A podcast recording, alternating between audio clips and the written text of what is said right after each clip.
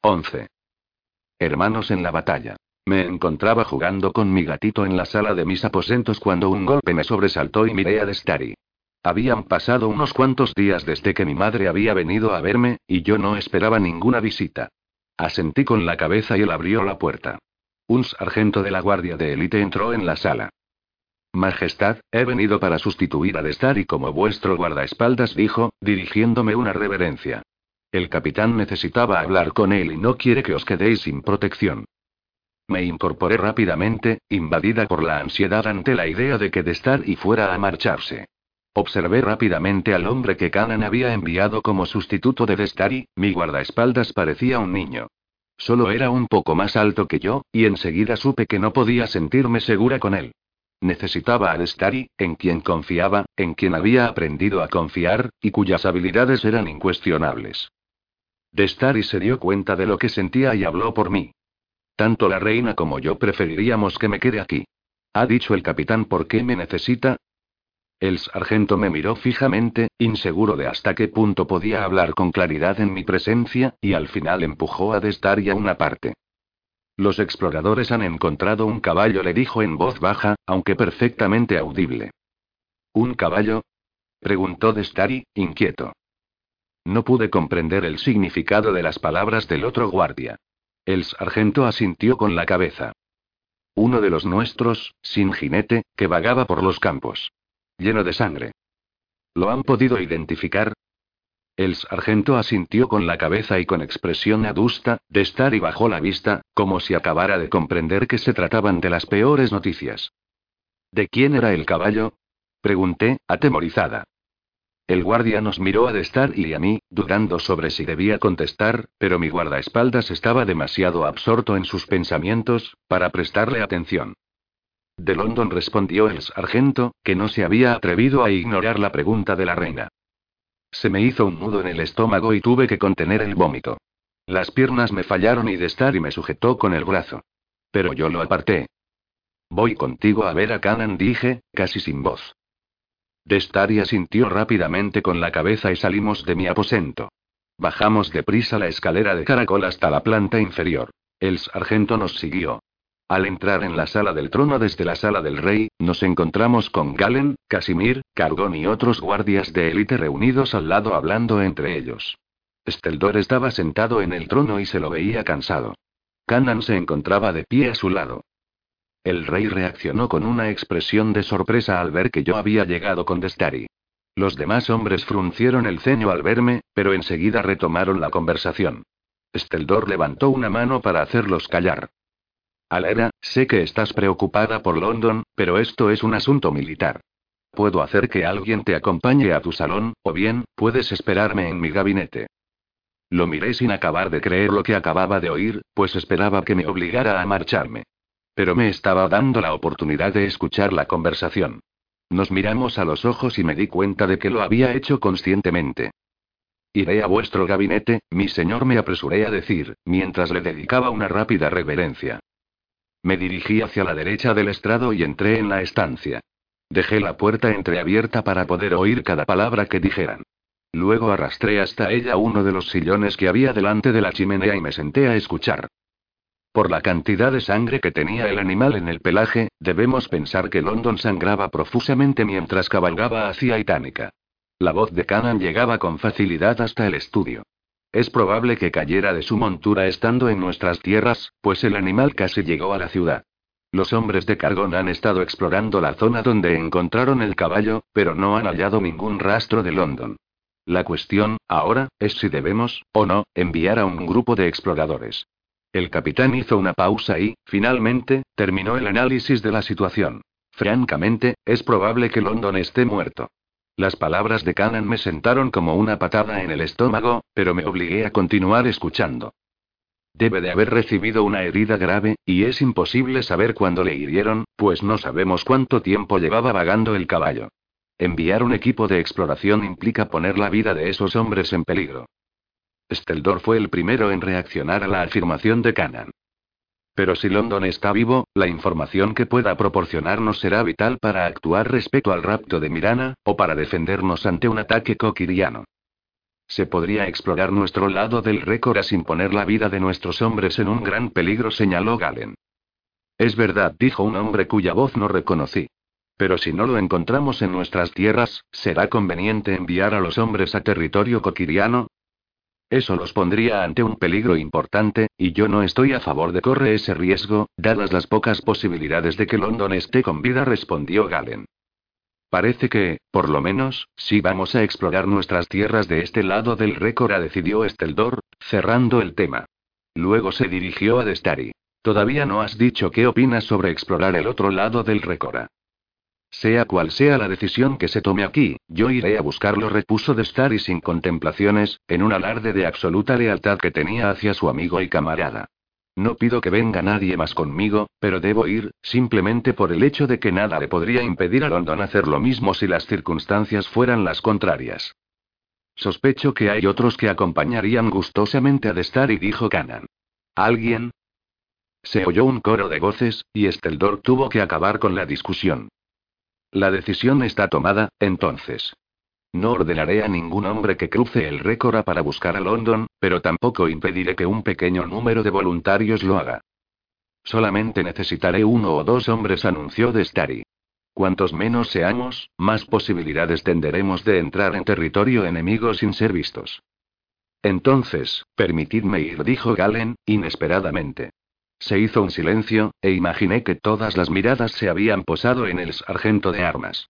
Así fue pues cuando Galen volvió a hablar, su tono de voz era defensivo. He recibido el entrenamiento necesario para llevar a cabo esta misión, soy joven y, por tanto, puedo creer en el éxito de esta, y si tengo que convertirme en capitán de la guardia algún día, no podré esperar que los hombres me sigan como siguen a Canan a no ser que tengan alguna experiencia en primera línea del frente. Entonces, queda decidido, sentenció Esteldor, poniéndose de lado de su amigo, a quien siempre había considerado su hermano. Canan delegó en Destar y la organización del grupo de exploradores a territorio itanicano. Si no encontraban a London, esos hombres regresarían, y solamente Destar y Galen se aventurarían en tierra coquiriana para continuar con la misión. Puesto que la discusión había terminado, volví a colocar el sillón en su sitio y, en ese momento, Steldor acabó de abrir la puerta del gabinete. Supongo que lo has oído, dijo al entrar. Sí. Parecía exhausto, a pesar de que últimamente regresaba a nuestros aposentos a una hora razonable para charlar conmigo y de que luego parecía que se iba a la cama. Supuse que, a pesar de que yo había estado durmiendo hasta muy tarde, su trabajo había aumentado de forma significativa. Al pensarlo, otro motivo se añadió a los muchos que ya tenía para sentirme culpable. Probablemente no tendremos noticias durante unos días. Se te asignará otro guardaespaldas, o tres, o los que tú quieras. Cualquier cosa que necesites para sentirte segura en ausencia de Destar y... Quiero un arma. Se me escapó sin pensar, en cuanto me imaginé a ese delgado guardia que me había enviado para sustituir a Destari, y pensé en el incidente de un año atrás, con Narian, en el río, en el que Tadark estaba demasiado lejos para impedir que él me cortara la parte baja de la falda, supe que esa era la única forma en que me sentiría segura. Los guardaespaldas eran efectivos solamente hasta cierto punto. Si Alias hubiera ido con Mirana hasta la capilla y se hubiera quedado esperando en el pasillo, ella se habría encontrado sola igualmente y no habría podido defenderse. Si alguien a mi lado sacaba una daga e intentaba hacerme daño, necesitaría poder hacer algo más que gritar. ¿Un arma? preguntó Esteldor arqueando las cejas y con indicios de ese tono de condescendencia que últimamente y por suerte había desaparecido en él. De verdad, Alera, sé que estás asustada, pero acabarías haciéndote daño, o puede que solo consiguieras que esa arma se volviera en tu contra. No sabes manejar y... En ese momento se interrumpió y yo bajé la vista al suelo, incómoda. Sabía que acababa de recordar las breves lecciones de defensa personal que Narian me había dado y que él, de alguna forma, había descubierto. Desde luego, no estaba muy entrenada en ese arte, pero sí sabía cómo empuñar un arma, y eso rebatía el principal argumento de Steldor. Además, todo lo referente a Narian era un tema delicado, y yo no sabía cómo iba a reaccionar mi marido. Será mejor que continúes con tus actividades cotidianas, dijo en un tono de voz muy controlado. Salí de la habitación sin decir nada más, contenta de haber logrado escapar indemne de la situación. Dos guardias de élite, que Esteldor debía de haberme asignado poco antes, se unieron a mí. Salí de la sala del trono, y dejé que Casimir esperara al rey. Durante los días siguientes, toda esperanza y la mínima alegría que había conseguido mantener desaparecieron. Continuaba echando de menos la voz de mi hermana, la alegría de su sonrisa, sus rizos rojizos que le caían sobre la espalda. Pero además, pensaba en London, que, aunque estuviera vivo, se encontraba solo y gravemente herido en alguna parte. Y, además, el miedo se había apoderado de mí y se había convertido en una segunda piel, pues los guardaespaldas que me habían asignado no me hacían sentir segura en absoluto. Canan ya había dado su permiso a Destar y a Galen para que cruzaran el río y se adentraran en territorio coquieriano en busca de London. Puesto que las posibilidades de encontrarlo cada vez eran menores, mi preocupación acabó convirtiéndose en un duelo prematuro. London se había arriesgado muchas veces, y muchas veces había sobrevivido, pero su suerte no podía durar siempre. Quizás el destino ya le había dado el hecho de que nunca lo encontrarían, de que tal vez nunca sería enterrado por aquellos que le amábamos, de que quizá nunca llegáramos a saber qué le había sucedido. Dado mi estado de ánimo, esperaba con una ansia casi desesperada la compañía de Esteldor cada noche, pues cuando estaba con él me sentía protegida. Pero él se mostraba cada día más irritable. Era evidente que la amenaza de la guerra, la preocupación por Mirana, por London y ahora por Galen se estaban cobrando su precio. A pesar de que yo lo comprendía, no podía evitar cierta indignación cada vez que él perdía la paciencia conmigo sin motivo alguno, especialmente en lo referente a Gatito, con quien Esteldor parecía tener cada vez más problemas. ¿Es que no vas a ponerle un nombre? me dijo, exasperado, una noche, mientras colgaba sus armas en la panoplia de encima de la chimenea. ¿Qué tiene de malo llamarlo gatito? Pregunté, sentada en el suelo, mientras jugaba con esa bolita de pelo. Pues que le quita la fuerza, eso es lo que tiene de malo, respondió Esteldor, que se sentó en el sofá y puso los pies, enfundados en las botas, encima de la mesita. Este gato necesita un nombre antes de que se convierta en una gallina. No creo que a gatito le preocupe mucho ser o no gallina, repliqué. ¿Por qué te molesta tanto? No me molesta. exclamó, cortante y pasándose una mano por el pelo. Esteldor intentaba mantener la frustración bajo control. Cerró los ojos y respiró profundamente. Luego se puso en pie y, aunque acaba de llegar, se volvió a colgar el cinturón de las armas. Tengo que irme, dijo, sin mirarme. Necesito desahogarme. Fue hasta la puerta con intención de marcharse, pero en cuanto la abrió vio a Casimir, que lo esperaba en el pasillo. Soltó un gruñido de frustración y la volvió a cerrar de un portazo. Entonces se retiró a su habitación y cerró la puerta con la misma violencia. Estamos muy irritados, dije en un murmullo, pero empecé a sentirme preocupada por el estado de ánimo de Steldor, pues los difíciles sucesos que estaba manejando le provocaban una gran tensión. Dos noches después, mientras sufría un sueño irregular, pues tenía las mismas extrañas pesadillas que ya se habían convertido en mis compañeras nocturnas, me sobresaltaron unos golpes sordos y repetitivos. Me levanté de la cama, me puse la bata y abrí la puerta. En la sala vi a Esteldor, que hablaba deprisa con un guardia de élite. No llevaba puesta la camisa, lo cual significaba que también lo acababa de despertar. El guardia se machó y Esteldor dio se dio vuela y me vio. Destar y Galen han regresado, dijo directamente mientras cruzaba la sala para entrar en su habitación. Al cabo de unos segundos regresó completamente vestido. ¿London está con ellos? Pregunté con el corazón acelerado. Sí, aunque no sé en qué condiciones se encuentra. ¿Pero está vivo? Esteldora sintió con la cabeza mientras se colocaba el cinturón. Un alivio instantáneo me invadió. ¿Dónde está? ¿Puedo verlo? exclamé en un tono de voz que ponía de manifiesto de mi alegría. Se lo han llevado a una habitación de invitados de la planta superior. Pero, Alera y se interrumpió y me miró con gravedad. Seguro que no está bien, Alera. Tienes que comprender y que lo hayan traído a casa no significa que la muerte no se lo pueda llevar. Asentí con la cabeza y repetí la pregunta con tono sereno y decidido. ¿Puedo verlo? Esteldor me observó mientras evaluaba las opciones. Yo no tenía ni idea de qué esperaba al ir a ver London, no sabía cuán terribles podían ser sus heridas ni cómo me sentiría al ver en qué condiciones se encontraba. Pero sabía que debía ir a verlo. Te aconsejo que no lo hagas, pero no te lo voy a prohibir, dijo Esteldor finalmente. Le di las gracias antes de que saliera al pasillo. Luego entré en mi habitación para ponerme otra ropa adecuada. Cuando estuve vestida, subí corriendo la escalera de caracol que la familia real utilizaba, seguida por mis guardaespaldas, hasta la planta superior. Cuando llegué, oí unas voces y vi una tenue luz procedentes del lado contrario de los aposentos de mis padres. Me acerqué rápidamente y entré sin llamar. Canan, Galen y Destari, un poco apartados del guardia de élite, estaban hablando. Me bloqueaban la visión de la cama donde se encontraba London, lo cual quizá fuera bueno dadas las graves heridas que tenía. Al oír que me acercaba, Steldor se dio la vuelta y me hizo un gesto para que me sentara en un sillón que había al lado del fuego de la chimenea, en el otro extremo de la habitación. Desde allí vi a Badran, el médico de palacio, que se inclinó sobre la cama. Está vivo, pero varias flechas lo han atravesado, me dijo Esteldor en voz baja y con expresión de inseguridad respecto a cómo me iba a tomar yo la noticia.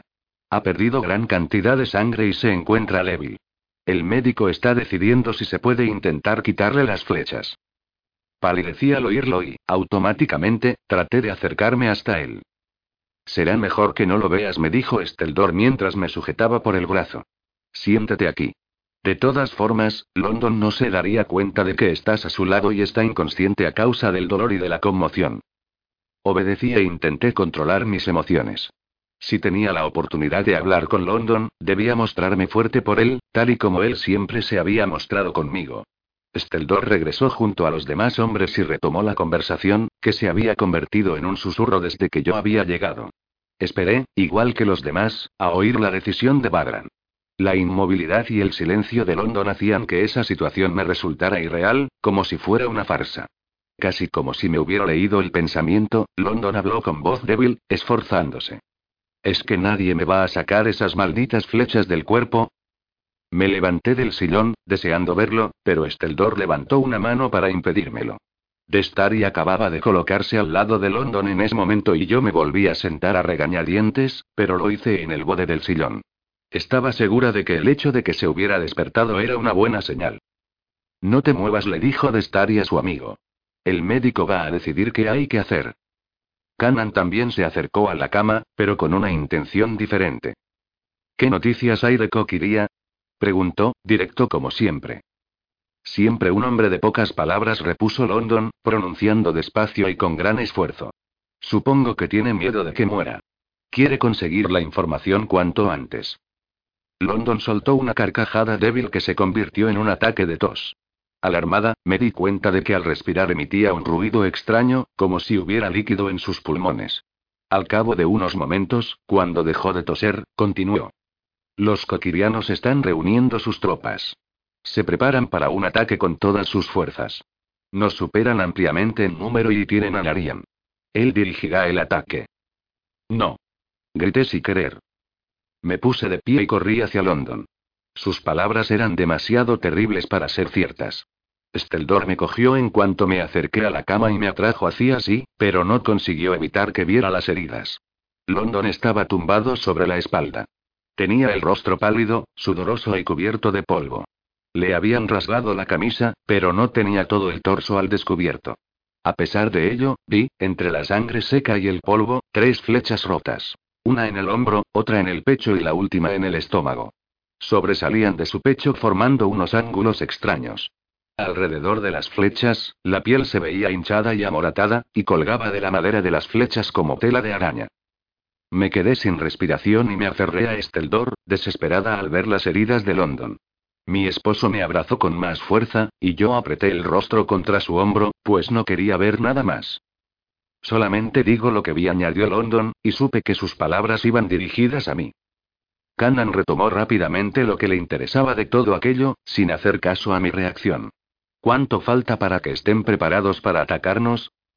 Levanté la cabeza y procuré mirar a London a la cara. Él estaba intentando cambiar de posición en la cama, pero soltó un grito y abandonó el intento.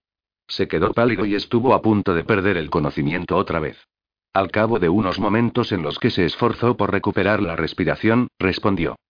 Se estaban preparando para mover las tropas cuando me fui, dijo, con mayor dificultad que antes. Me costó un poco marcharme sin que me siguieran. Nos queda poco más de una semana antes de que lleguen al otro lado del Récora. Se hizo un silencio y los militares reflexionaron sobre esas palabras. Al cabo de un momento, Cannan le hizo un gesto al médico para que se acercara a él en una parte, pero London los detuvo. Deja que diga lo que piensa. Tengo derecho a saber cuán graves son mis heridas. Padran se mostró inquieto y miró a Canan con una expresión casi de súplica. Era evidente que no deseaba dar las malas noticias al moribundo. London tiene razón, dijo el capitán con voz ronca. ¿A qué conclusión has llegado? El anciano doctor suspiró y se frotó la nuca. Por fin, nos dijo cuál era su opinión. Una de las flechas le ha destrozado el homóplato izquierdo, y ha perdido la capacidad de mover el brazo. La segunda le ha perforado el pulmón, por eso le cuesta respirar, y la tercera le ha provocado una gran hemorragia interna en el abdomen. Está vivo porque ninguna de las flechas le ha dado en un órgano vital. A pesar de ello, debería haber muerto desangrado, pero las heridas se han cerrado alrededor de las flechas y eso ha impedido que continuara perdiendo sangre. De todas formas, la infección está creciendo por dentro, lo que se ve por la hinchazón y la rojez de las heridas, y por la fiebre. Padrán miró a London con expresión profundamente triste y terminó su explicación. Dos de las flechas no pueden ser extraídas. La única forma de sacarlas sería volver a abrir las heridas, lo cual causaría más daño y un dolor insoportable. Hacerlo no tendría sentido, porque se desangraría. El mejor consejo que puedo dar es que procuremos que esté lo más cómodo posible mientras sucumbe a la infección, al sangrado interno o al tétanos. Se hizo un silencio. Al final, London esbozó una sonrisa torcida.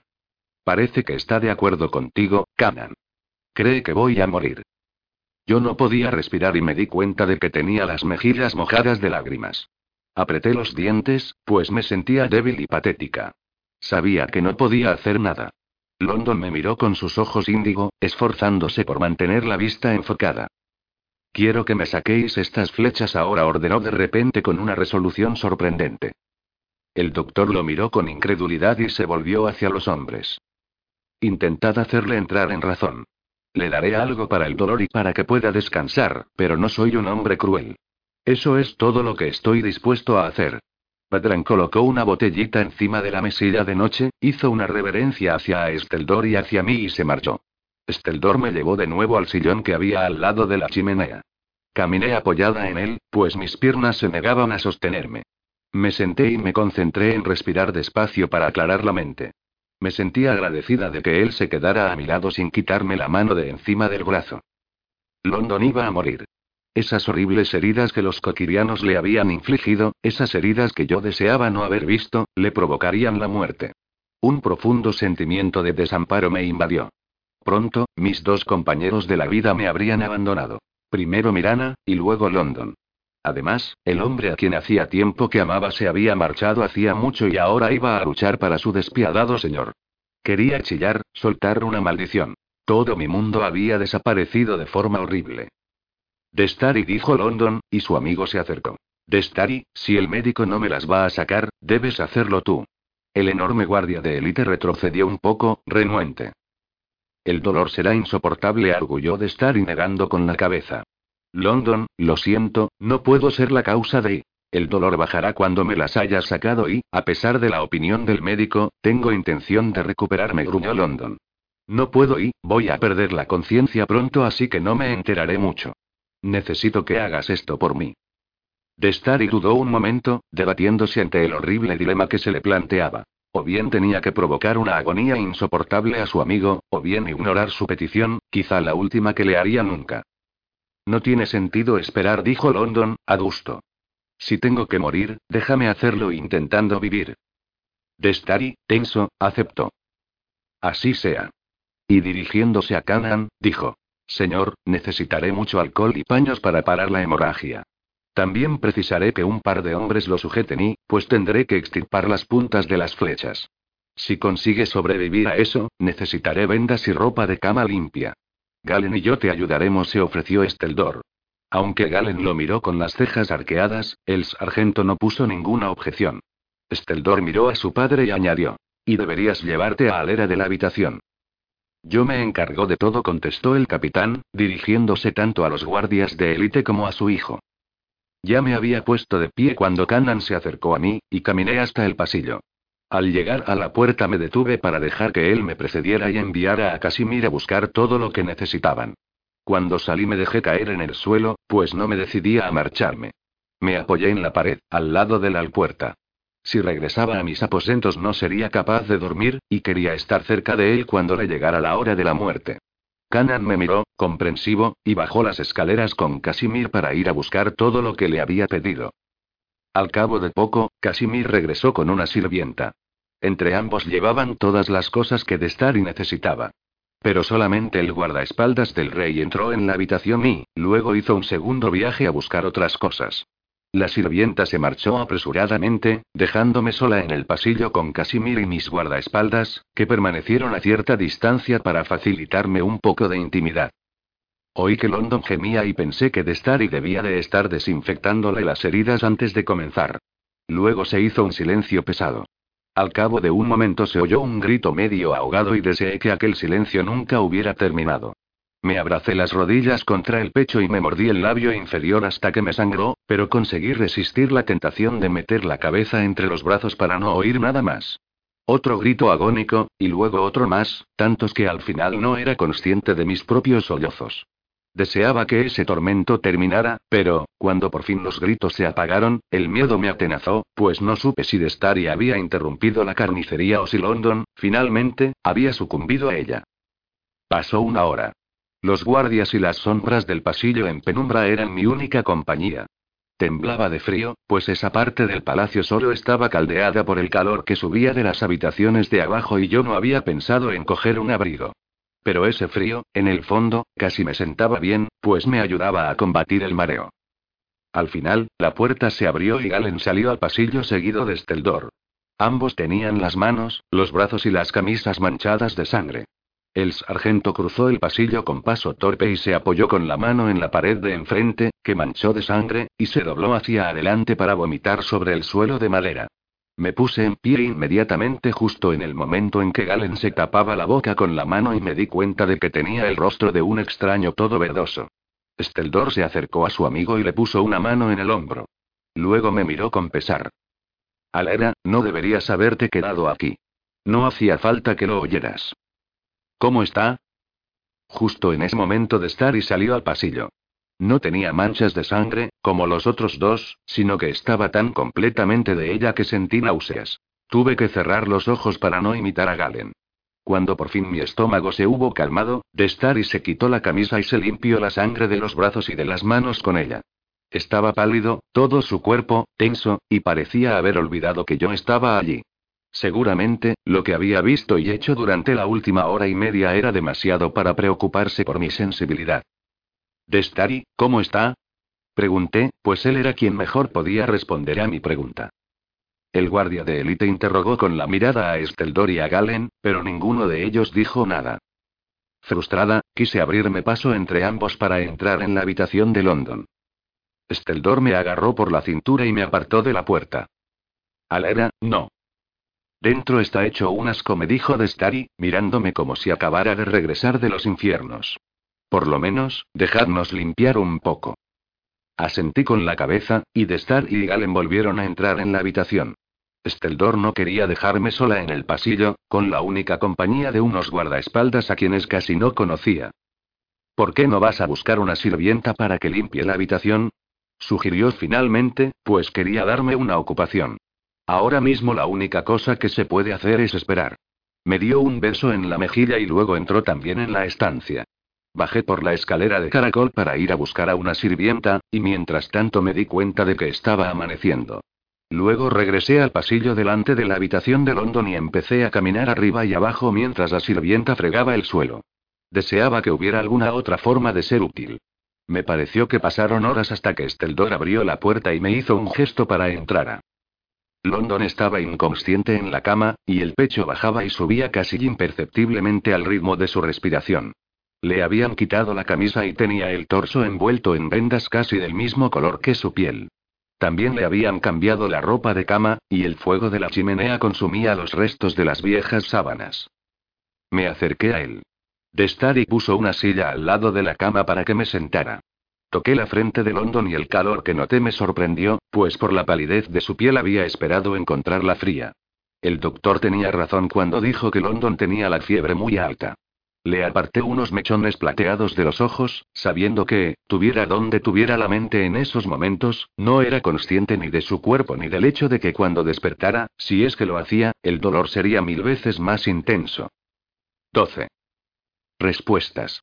Permanecí todo el día al lado de London y solamente me alejé un momento para ir a buscar unos libros a la biblioteca. Steldor y Galen se habían marchado a atender sus asuntos, y mi esposo había dado instrucciones para que me enviaran la comida a la habitación de London. Destari me hizo compañía durante todas esas horas y, de vez en cuando, removía el fuego, pero él y yo hablamos muy poco mientras esperábamos a que nuestro amigo diera alguna señal de vida aparte del sonido de su débil respiración. Al final, apoyé la cabeza en el borde del colchón y me quedé dormida con una mano encima del brazo de London mientras rezaba para que reaccionara. Al día siguiente me desperté temprano y poco a poco me di cuenta de que alguien me había colocado en una postura más cómoda en la silla y me había tapado con una manta. Me sentí desorientada, pero, de repente, un débil gemido de London hizo que todo apareciera con gran nitidez. Todavía tenía los ojos cerrados, pero había fruncido el ceño. Le tomé la temperatura y me alegré al darme cuenta de que tenía la frente más fría que el día anterior. Destari estaba a mi lado y yo llamé a London en voz baja, intentando hacerle recuperar la conciencia. Al poco rato, él movió los labios con gran dificultad y me miró con ojos soñolientos. Me sonrió ligeramente al ver mi expresión de preocupación, pero incluso ese pequeño gesto me pareció que era un gran esfuerzo para él. ¿Cómo te encuentras? Pregunté innecesariamente, pues me había animado a notar que la fiebre le había bajado. Sin pensarlo, London quiso encogerse de hombros, pero se detuvo con una mueca de dolor.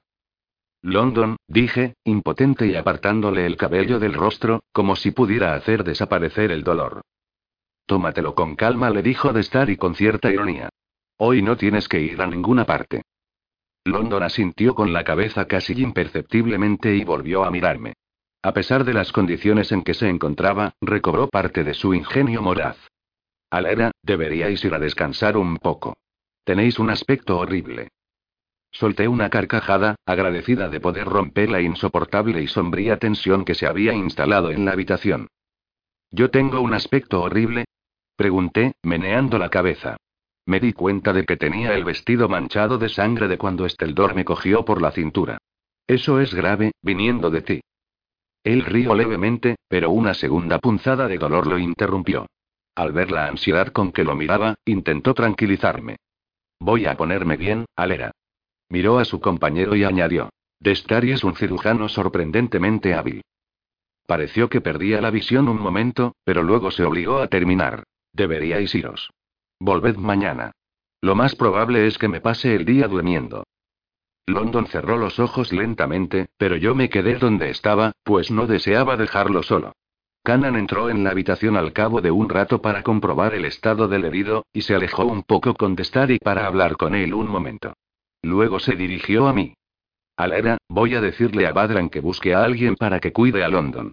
Así vos podréis marcharos y descansar. Si surge algún problema, me aseguraré de que os lo notifiquen. Asentí con la cabeza y le di las gracias. Cuando Canan se marchó, permanecí al lado de la cama hasta que llegó la persona que iba a cuidarlo. Destari, que había sido reasignado como mi guardaespaldas, salió conmigo de la habitación y regresamos a mis aposentos. Una vez allí, el guardaespaldas se quedó en la sala y yo me fui a mi habitación, me puse el camisón y me metí en la cama, agotada. No me desperté hasta el final de la tarde, cuando me levanté para ir a reunirme con mi familia en el comedor. No había comido con mis padres desde el rapto de Mirana, pues no había querido ver la silla de mi hermana vacía. Mis padres entraron en la sala pocos minutos después que yo. El pelo de mi padre se había vuelto más gris. Mi madre, por el contrario, parecía haber adoptado una actitud de mayor dignidad frente al dolor. Cuando los sirvientes nos hubieron puesto las bandejas de comida en la mesa, entre nosotros se hizo un profundo silencio. A pesar de que todos deseábamos comportarnos con cierta normalidad, ninguno parecía tener la energía suficiente para mantener una simple conversación agradable. Mientras comíamos, el único ruido de la sala era el de los cubiertos contra los platos, repetitivo y monótono, y supe que ese sonido retumbaría en los oídos hasta mucho después de que la cena hubiera terminado. Cuando acabamos, mi padre anunció que se retiraba a sus aposentos y salió de la habitación a paso más lento de lo habitual. Me alegro de que hayas bajado a cenar con nosotros, querida, dijo mi madre con expresión sincera mientras se disponía a seguir a su marido. Me sonrió ligeramente y añadió. He oído que London está mejorando. Sí, así es, y cuanto más fuerte está, mayor es la esperanza de rescatar a Mirana. Quería, de alguna forma, calmar su angustia y su tristeza, pero al final fue ella quien apaciguó las mías. No hemos abandonado la esperanza, solamente hemos perdido un tiempo de su compañía. Me alegro mucho de que estés con nosotros, no quiero también perder tiempo de tu compañía. Me dio un cálido abrazo y luego me dejó sola con mis pensamientos. Regresé a mis aposentos sintiéndome de mejor humor después de haber descansado y de saber que London se iba recuperando. Gatito me recibió con gran alegría y pasé lo que quedaba de la noche con mi peluda mascota y un libro uno de los sillones de delante de la chimenea. Al día siguiente, London había mejorado considerablemente. Hablaba con voz más fuerte y respiraba con mayor facilidad. Todavía necesitaba dormir mucho, así que decidí no alargar mi visita. Mientras Destar y yo hablábamos con él, Padran llegó para comprobar en qué condiciones se encontraba su paciente. Probablemente había esperado encontrarse con un cadáver, pues admitió con sorpresa que el soldado estaba experimentando una mejoría y que parecía que la infección había disminuido mucho después de extirparle las puntas de flecha. Cuando, al cabo de unos minutos, el médico se hubo marchado, Destar y yo hicimos lo mismo, y dejamos a London en manos de su cuidador. A la tarde siguiente encontré a London parcialmente sentado, con la espalda apoyada en las almohadas y un trozo de pergamino en las manos y la colcha cubierta de trocitos de carboncillo. El médico no estaba en la habitación, lo cual significaba que Badran lo había visitado por la mañana y que estaba seguro de que el estado del paciente era bueno. Destar y montó guardia en el pasillo, pues quería darme un poco de tiempo para estar a solas con mi antiguo guardaespaldas. ¿Cómo te encuentras? Le pregunté mientras me sentaba al lado de la cama, curiosa por lo que estaba haciendo. Cuando era pequeña, él me había hecho muchos dibujos, casi todos de animales, pero desde entonces no lo había vuelto a ver dibujar. Tenéis que pensar en otra pregunta, me dijo, con un tono de burla que me alegré de oír. Me lo preguntáis cada vez que entráis por esa puerta. Parece una pregunta natural, dadas las circunstancias.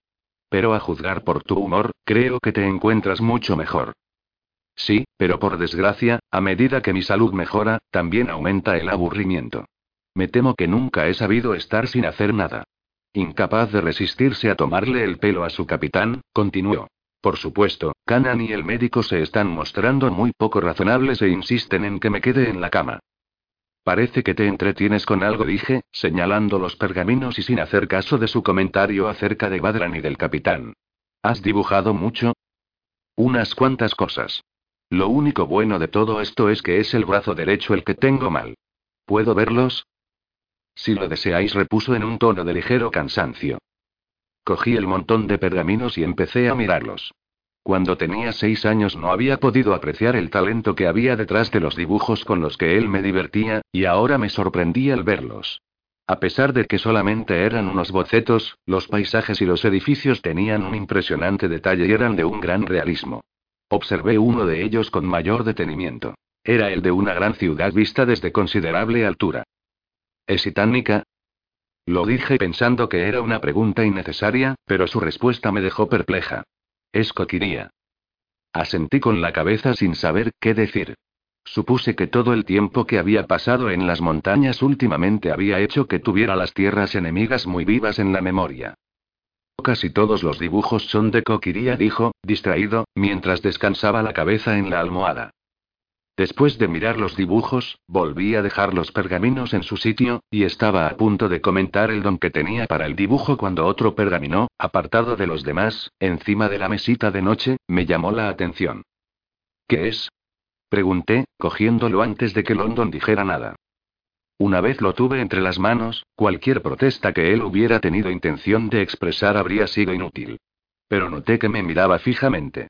Era el dibujo de una mujer muy hermosa, quizá de unos 20 años, y sus rasgos me resultaban vagamente familiares. London, es precioso, dije honestamente. ¿Quién es? Alguien a quien conocí respondió con un tono deliberadamente despreocupado y evasivo. Lo miré un momento y recordé una conversación que había mantenido con Destari un año atrás. En ella me contó que London había estado prometido con una mujer de noble cuna antes de ser prisionero de los coquirianos. Se le había dado por muerto, y los padres de ella la obligaron a casarse con otro hombre. La mujer del dibujo, de cuya identidad yo estaba casi segura, tenía que ser su antigua prometida. ¿De qué otra mujer hubiera podido hacer él un retrato con un parecido tan perfecto? London interrumpió mis pensamientos con una breve carcajada. Vaya. Vos no sois la única mujer de mi vida, Alera. Ya lo sé, repuse, un tanto a la defensiva. Es que, por la forma en que está dibujado, parece bastante evidente que estabas enamorado de ella. Se hizo un brevísimo silencio. Me sonrojé ante mi propio atrevimiento. Justo cuando iba a disculparme, él sonrió y meneó la cabeza. Es solo un boceto. Claro, me apresuré a asentir, pero todavía quedaba otra manera de confirmar mis sospechas. ¿Me lo puedo quedar? Al ver su mirada de recelo, sentí que tenía que darle una explicación. Ya nunca dibujas nada para mí, y este es muy bonito. Bueno, si de verdad lo queréis, accedió, encogiéndose de hombros como si no le importara, aunque no resultó muy convincente. Charlamos durante un rato más y luego invité a Destari a que se uniera a nosotros, pues sabía que él también querría comprobar con sus propios ojos cómo estaba London. Cuando llegó la hora de comer, me despedí de London deseándole que pasara un buen día. Lo mejor de la jornada acaba de terminar, me contestó. Volví a comer con mis padres, pero esta vez tenía otro motivo para hacerlo. Sabía que mi madre podría responder a mis preguntas con respecto a London, preguntas que nacían de una mezcla de curiosidad y necesidad de distracción.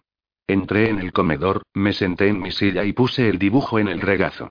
Al terminar de comer, mis padres se levantaron pie y mi madre accedió a quedarse un poco más cuando se lo pedí. Me gustaría preguntarte una cosa, madre. Sus ojos azules, tan parecidos a los de Mirana, me miraron, acogedores pero sin el brillo habitual. Asintió con la cabeza y volvió a sentarse. Le puse el dibujo delante, encima de la mesa, y ella lo cogió y lo observó. ¿Conoces a esta mujer? Pregunté, como si yo no tuviera ni idea de quién podía ser. Ella observó el pergamino con detenimiento y con el ceño fruncido, concentrada. Creo que es Lady Tanda, cuando era joven murmuró, eso confirmaba mis sospechas. Lady Tanda y mi madre eran muy buenas amigas. Si alguien podía confirmarlo, sin duda era ella. ¿De dónde lo ha sacado? preguntó mientras me devolvía el dibujo. Lo ha hecho London, y me lo ha dado, confesé. ¿London ha dibujado esto? preguntó, pero su tono de voz delataba algo más que sorpresa. Incredulidad. Asentí con la cabeza y la miré en silencio, pidiéndole que me contara algo más, pero ella pareció decidir que no era el momento de decir nada.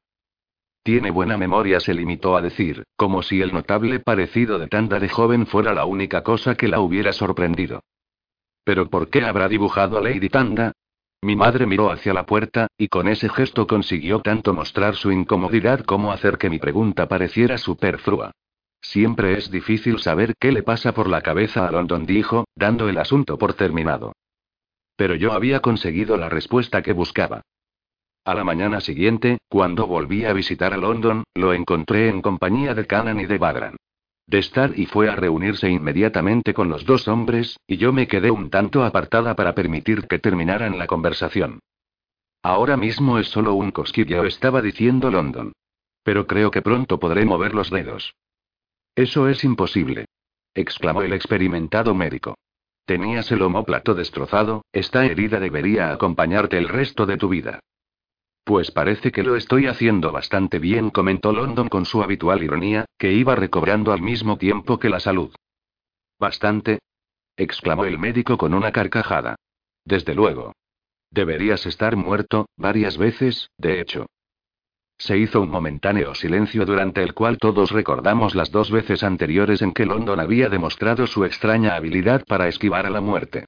La primera fue cuando, 17 años antes, escapó de Coquiría y superó la horrible enfermedad que sufría. La segunda, cuando un dardo envenenado lo hirió durante la Navidad anterior. Por no hablar del hecho de que había pasado casi una semana en las colinas con tres flechas profundamente clavadas en el pecho y consiguió permanecer vivo hasta que Destar y Galen lo encontraron. He tenido suerte, se limitó a decir London. Padrán meneó la cabeza, me saludó con un gesto y salió al pasillo. Cuando me acerqué a él, London me miró con expresión de desconcierto. ¿Dónde está Mirana? ¿O es que mi estado es tan horrible que le prohibís que me venga de ver? La pregunta de London me dejó sin respiración. Canan y Destari se miraron, y yo me di cuenta de que le habían querido ocultar la desaparición de Mirana hasta estar seguros de su recuperación. No me sentí capaz de mirar a London a los ojos, pues no sabía si debía ser yo quien respondiera, y no estaba segura de ser capaz de mantener la compostura si lo hacía. El ambiente se hizo más tenso.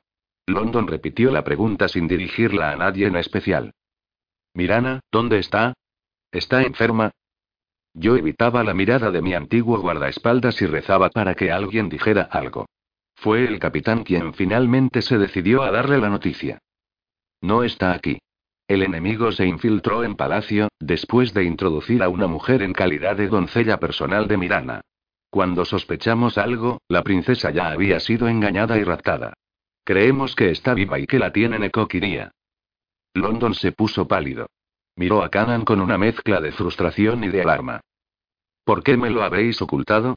¿Qué planes se han hecho para su rescate? Destari se acercó un poco más a London al ver la agitación de su amigo.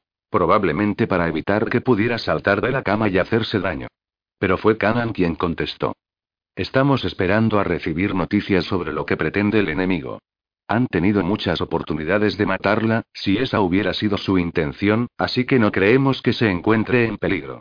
Se la han llevado por algún motivo que sabremos en su debido momento. Hay destinos peores que la muerte, dijo London en tono seco mientras intentaba apoyarse en el brazo derecho para sentarse por completo en la cama. No puedes hacerlo, London lo detuvo de Starry, exasperado, mientras sujetaba a su amigo por el hombro. Ni siquiera lo intentes. Por eso no te lo dijimos antes. Sabíamos que, en cuanto lo supieras, ya no pensarías en tu curación. Y te necesitamos sano. Hay más cosas en juego, además de la vida de Mirana. London miró a Destari con el ceño fruncido, pero se dejó caer sobre las almohadas de nuevo, aceptando a regañadientes las razones de su amigo. Dieciocho días, respondió Canan. London hizo una mueca, como si esas palabras hubieran sido un golpe en el estómago. ¿Y no se ha sabido nada de Coquiría? El silencio fue la respuesta. Pronto se pondrán en contacto con nosotros, aseguró London, pues ahora su ejército está preparado para responder a sus demandas. Sea cual sea mi estado, en ese momento me necesitaréis. Entonces se le ocurrió otra cosa. ¿Dónde está Alías? Confinado en sus habitaciones, respondió el capitán. No ha manejado muy bien la situación. Quiero hablar con él. Podemos arreglarlo. Canan había respondido con tono esperanzado, el mismo que teníamos todos respecto a que London sería capaz de conseguir que Alias lo escuchara, más allá de esa injustificada culpa que sentía. Puesto que no había nada más que decir, Canan se dio la vuelta y se marchó. Sus dos oficiales se miraron. London todavía se mostraba irritado porque le hubieran ocultado aquella información. Será cuestión mía decidir cuándo estaré en condiciones de ir a Coquiría, informó a Destari en tono seco. No, es cuestión del capitán, respondió Destari, negándose a ceder terreno. London le dirigió una mirada asesina. Déjame solo, le dijo, al final. Destari meneó la cabeza, levantó ambas manos con gesto de impotencia y salió de la habitación con expresión ceñuda, claro indicio de su humor. Yo, que todavía permanecía sentada en el sillón al lado de la cama de London, bajé la vista hasta las manos, incómoda, sin acabar de decidir marcharme o quedarme, y sin saber qué decir en cualquiera de los casos. ¿Me quedo? Pregunté, insegura. London se mostraba tenso y de mal humor, y deduje que no le era muy grato que presenciara todo aquello. Sus palabras, aunque educadas, confirmaron mis sospechas. Si deseáis quedaros, hacedlo, pero os lo advierto, no tengo ganas de charlar. Asentí con la cabeza, aunque él no me miraba, y me dirigí hacia la puerta. ¿Alera? Su voz me detuvo, y me di la vuelta. En sus ojos vi esa horrible expresión comprensiva que tanto detestaba. Lo siento. Pero os prometo que encontraré la manera de traerla de vuelta. Asentí otra vez con los ojos llenos de lágrimas y salí rápidamente al pasillo, donde Destari me esperaba. Deseaba poder creer a London, pero no era capaz de hacerlo. 13. Un mensaje para Su Alteza. London continuó haciendo reposo y recuperándose durante la semana siguiente y consiguió mover el brazo izquierdo casi por completo. A pesar de que las heridas todavía eran recientes, podía doblar los dedos con normalidad. También pasaba casi todo el tiempo levantado, pues se sentía demasiado inquieto para permanecer en la cama. Todo el mundo estaba asombrado, especialmente Badran. El digno doctor parecía casi molesto por la recuperación de London, que no tenía precedente y que había demostrado su error. Aunque la recuperación de London era una buena noticia, el silencio de Coquiría resultaba difícil de soportar. Yo había empezado a dudar de la opinión de Canaan, según la cual ellos nos propondrían las condiciones de rescate, pues si tenían intención de hacerlo, ¿por qué esperaban tanto? A pesar de ello, todos con quienes hablaba, Destari, Steldor, Galen, London y el mismo capitán, me aseguraban que así era como actuaban los coquirianos. Querían hacernos desesperar para que, cuando propusieran las condiciones, estuviéramos deseosos de aceptarlas. A London no se le permitía abandonar sus habitaciones, así que yo iba a visitarlo todos los días. Entre visita y visita, empecé a reintegrarme a la vida de palacio, e iba cada mañana a la sala de la reina para cumplir con mis tareas. Al principio, los miembros del servicio con quienes me reunía se comportaban de forma extraña, pero pronto se dieron cuenta de que yo deseaba recuperar las tareas habituales y reaccionaron a correr a ello. Cuando el frescor de septiembre llegó y se llevó lo que quedaba del verano, me decidí, por fin, a emprender la desalentadora tarea de ponerme al día con el correo. Llevaba trabajando en la sala de la reina durante unas dos horas, sentada ante el escritorio con la pluma y la tinta a mano y un montón de cartas que parecía no disminuir nunca, cuando llamaron bruscamente a la puerta. Antes de que me diera tiempo a contestar, Destari entró en la sala. Alteza, tenéis que venir conmigo a vuestros aposentos, inmediatamente. Órdenes del capitán. Me puse en pie, perpleja, y salí al pasillo con él. Allí me di cuenta de que nos esperaban otros dos guardias. ¿Qué significa todo esto? Pregunté, preocupada. Os lo explicaré cuando estéis a salvo en vuestros aposentos, respondió de estar y mientras me acompañaba hacia la escalera principal. Subimos a la planta superior. Mi preocupación aumentaba a cada paso que dábamos, a causa del silencio de mi guardaespaldas. Cuando llegamos a nuestro destino, los guardias de palacio se quedaron en el pasillo, y Destar y yo entramos en la sala.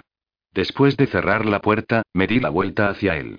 En esos momentos pensaba que la única vez que me habían dicho que hiciera lo mismo fue cuando nos llegó el mensaje de que la alta sacerdotisa deseaba tener una audiencia. ¿Se habrían puesto en contacto con nosotros, por fin, los coquirianos? Cuéntamelo ahora, exigí.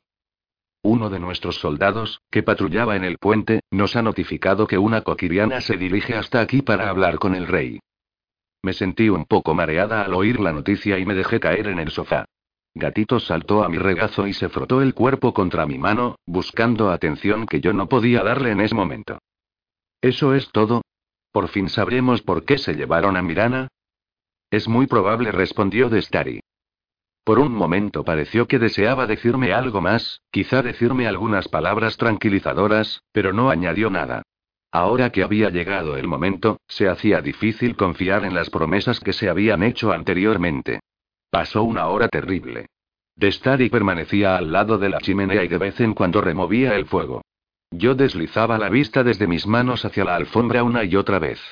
Al final, un fuerte golpe en la puerta me sobresaltó y miré a mi guardaespaldas. De repente no me sentía capaz de oír las noticias que la persona que había detrás de la puerta traía, pues esa podría ser la última vez que pensaba en mí como hermana. Es demasiado pronto y dijo de estar y entre dientes mientras se dirigía hacia la puerta para abrirla. Me puse en pie. Canan entró en la sala. Majestad, nos encontramos ante una situación inusual. Di unos pasos hacia él mientras me esforzaba por detener el temblor en las manos. Esperé a que me ofreciera una explicación. Él no parecía traer malas noticias, pero yo no conseguía comprender por qué había venido él en persona. La mensajera coquiriana ha llegado y pide ver a la reina. Dice que el mensaje es solamente para vos, y que no se va a comunicar a nadie más. Nos ha informado de que dispone de tres horas para regresar a su campamento, al otro lado del río. Si no lo hace, los coquirianos entenderán que no tenemos ningún interés. ¿Debo hablar con ella? Sí, y ha de ser enseguida. La recibiréis en la sala del trono. Yo estaré allí, junto con Esteldor y muchos guardias, pero el mensaje se os comunicará directamente a vos. No puedo decir de qué se trata, pero creo que la coquiriana ha venido para acordar una hora y un lugar para negociar. Todo lo que debéis hacer es escuchar el mensaje. Esteldor y yo nos encargaremos de todo a partir de ese momento. De todas formas, si podéis hacer algo más, siempre es mejor que la respuesta provenga de vos. Si ella propone un encuentro y decidís dar una respuesta, intentad darnos por lo menos tres días de tiempo. Y al era esto es clave. Exigir que traigan a Mirana. Bajé la cabeza un poco, incapaz siquiera de asentir. Canan miró a Destari en busca de apoyo. El guardia de élite se adelantó y me puso la mano en el brazo para acompañarme hasta el pasillo, detrás de su capitán. Bajamos por la escalera privada de la familia real en lugar de por la escalera principal, puesto que la mensajera coquiriana estaba esperando en la antecámara, y entramos en la sala del trono desde la sala del rey. La sala del trono estaba llena de guardias de palacio que permanecían inquietantemente inmóviles, vestidos con sus uniformes de color azul real y dorado, y los guardias de élite se habían colocado formando dos arcos, tal como era habitual, uno a la derecha y otro a la izquierda del trono. Vi que London se encontraba con ellos, y como siempre era el único que no llevaba el perceptivo jubón de color azul. Parecía que Canan y el médico le habían permitido finalmente salir de su habitación de enfermo. Subí al estrado y me dirigí hacia el trono, convencida de que me encontraba en un extraño sueño. Destari se colocó a mi izquierda y el capitán, vestido con su uniforme militar de piel negra, se puso a la derecha del rey. Steldor, también vestido de negro y con un aspecto tan intimidante como el de su padre, especialmente por la corona sobre el cabello negro, me miró en actitud de apoyo. A pesar de ello, no lograba convencerme de que sería capaz de hacer lo que esperaban de mí. Deseé haberme vestido con mayor dignidad o, por lo menos, llevar la corona, pero no había habido tiempo para preparativos. Intenté repasar mentalmente las instrucciones de Canan mientras no se abrían las puertas de la antecámara. Al final, dos guardias de palacio lo hicieron y una mujer menuda pero de actitud decidida entró en la sala. Iba vestida de negro como era común en los soldados coquirianos, y llevaba una espada colgada del cinturón y un arco y un carcaj cruzados en la espalda. De una de las botas, que le llegaban hasta las rodillas, le sobresalían la empuñadura de una daga y, sin duda, el collar que llevaba, ocultaba un cuchillo pequeño, pues los coquirianos acostumbraban a tener armas astutas y poco comunes. Tenía el cabello dorado y un poco más oscuro que la piel, y le caía en graciosas ondas sobre los hombros, lo cual me recordó dolorosamente a mi hermana. Cuando la mensajera se acercó, me preparé y acompasé la respiración con el ritmo de sus pasos. Ella se detuvo a unos tres metros del estrado y tocó brevemente el suelo con una rodilla. Al incorporarse de nuevo, dirigió toda su atención hacia mí sin dedicar ni una mirada al rey. Recordé la actitud que mi padre adoptó cuando la alta sacerdotisa vino a palacio y lo imité. Expresión sería, mirada directa y sin pestañear. Majestad, reina británica, empezó la mujer con voz clara y fuerte, y un acento que recordaba el de Nariam. He venido a traeros un mensaje de mi apreciada dirigente, la alta sacerdotisa de Coquiría. Hizo una pausa, y yo tardé un momento en darme cuenta de que debía darle permiso para que continuara. Entonces, entregadlo, tal como ella os ha mandado, dije, deseando que mi voz no delatara los nervios que sentía. La alta sacerdotisa se dignará escuchar vuestras peticiones para la liberación de vuestra princesa. Al decir esto, metió la mano en el bolsillo de uno de los costados del uniforme y varios soldados se pusieron en alerta, pero ella levantó la mano como para mostrar sus buenas intenciones. Sin decir palabra, sacó un largo mechón de pelo rizado y rojizo y lo mostró a todo el mundo. Me tuve que esforzar por contener la poderosa emoción que me embargaba. Os traigo esto para demostraros que la tenemos en nuestro poder. Si queréis aseguraros de que no le pase nada, deberéis seguir nuestras instrucciones. Dentro de cinco días, a mediodía, la alta sacerdotisa irá al puente y os esperará con sus guardias. Hablará solamente con la reina. Si la reina no asiste al encuentro, la alta sacerdotisa no accederá a ninguna negociación. Se oyó un tenue murmullo después de las palabras de la mensajera, pero Canan hizo callar a todo el mundo con una penetrante mirada. Steldor se puso tenso, irritado ante las condiciones de la coquiriana, pero yo no le hice caso. Mi mente funcionaba deprisa, y recordé lo que Canan me dijo que era lo más importante. Al fin, supe la respuesta que tenía que dar y sentí una profunda calma.